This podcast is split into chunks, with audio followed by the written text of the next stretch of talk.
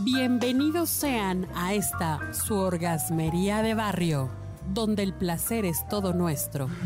Mi nombre es arroba tulipán gordito y la banda que me respalda. Huele a pescado, pero sabe a pollo. ¿Sí han escuchado esa frase, no? ¿Qué tal? Adriana G. Salazar. ¿Has escuchado esa frase? Sí, ¿qué tal? Bueno, los olores genitales. Quiero decirte que, primero que nada, el asco es una respuesta humana ante el riesgo de contraer una enfermedad. Pero cuando estamos excitados, cambia la percepción de la realidad. Por tanto, aquello que pudiera importar y que nos pudiera causar repugnancia en otro momento, cuando estamos excitados, pues nos vale madre. Punto, Oh. se acabó. ¿Cómo la ok. ves? Pues mira, tiene todo el sentido. Justo el olfato tiene esa función, ¿no? Y protegernos un poco a través de los olores. Y también nos hace vincularnos. Ahora bien, el, eh, aquí el asunto es que eh, si estamos muy excitados, pues nos exponemos a que no vamos a poner tanta atención cuando algo no huela tan bien. Y eso sí es algo como un punto importante. Primero, los olores de nuestros genitales nos dan información. Nos dicen si estamos más o menos sanos o si hace falta que nos revisemos de algo. Y dos, cada persona tiene un olor peculiar. En general, en condiciones normales, en los varones, eh, sí hay un olor característico que generalmente está relacionado con su sudor. Ok. ¿no? Para cada quien, para cada uno va a ser distinto. ¿Sí o no que hasta extrañamos el olor? Sí, de hecho tiene que ver, hablaba yo del vínculo, ¿no? Y tiene que ver con eso. A veces eh, lo primero que extrañamos es el, el aroma de esa persona, ¿no? El olor que dejó en la almohada o el suéter que traía puesto, porque es la combinación, aun y cuando usaras perfume o lo que sea, es la combinación del aroma personal con las fragancias.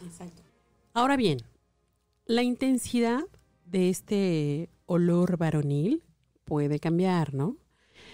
Más o menos, pues, porque estamos haciendo cierta actividad física. Sí, también tiene que ver lo que los alimentos que consumimos, ¿no? Por ejemplo, dicen que para las mujeres comer piña es muy bueno, que da un aroma muy especial en los genitales. Ah, caray, dicen que los hombres comer apio. ¿Qué tal? Bueno, ok, pero también puede ser que haya poca, poca transpiración, eh, eh, que, la, que la ropa dé lugar a que se concentre el sudor y no haya transpiración, a la mala higiene o que no se haga, que no se haga de forma correcta o no se haga eh, seguido, Frecuentemente. frecuentemente, ¿no? Ay, me recuerdo un chiste de láveselo con frecuencia. Y van y preguntan, oiga, ¿me da frecuencia? Ok, en el caso de las mujeres, la vagina no huele a pescado, ¿eh? Claro. Aguas. Eso es un mito y es un estigma. Y en el caso de que sí huela pescado, que sí puede llegar a oler, significa que tenemos una infección de una bacteria que en este momento no voy a mencionar porque está muy difícil de pronunciar, la verdad. Fíjense, algo bien chistoso. La vagina, una vagina sana, tiene bacterias vivas similares a las que tiene un yogurt, un yogurt natural. Claro.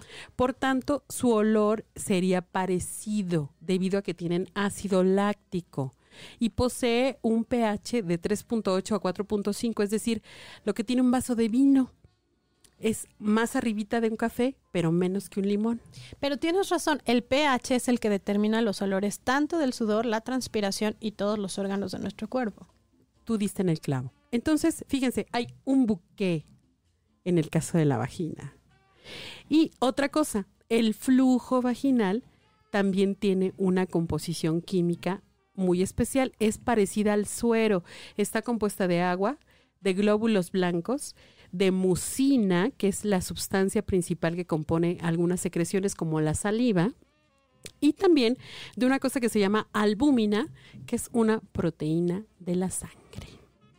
Así es que ojo con sus olores Sí, hay que tener cuidado y atención. y ojo con los olores de los demás. ¿De acuerdo? Así es. Thank you.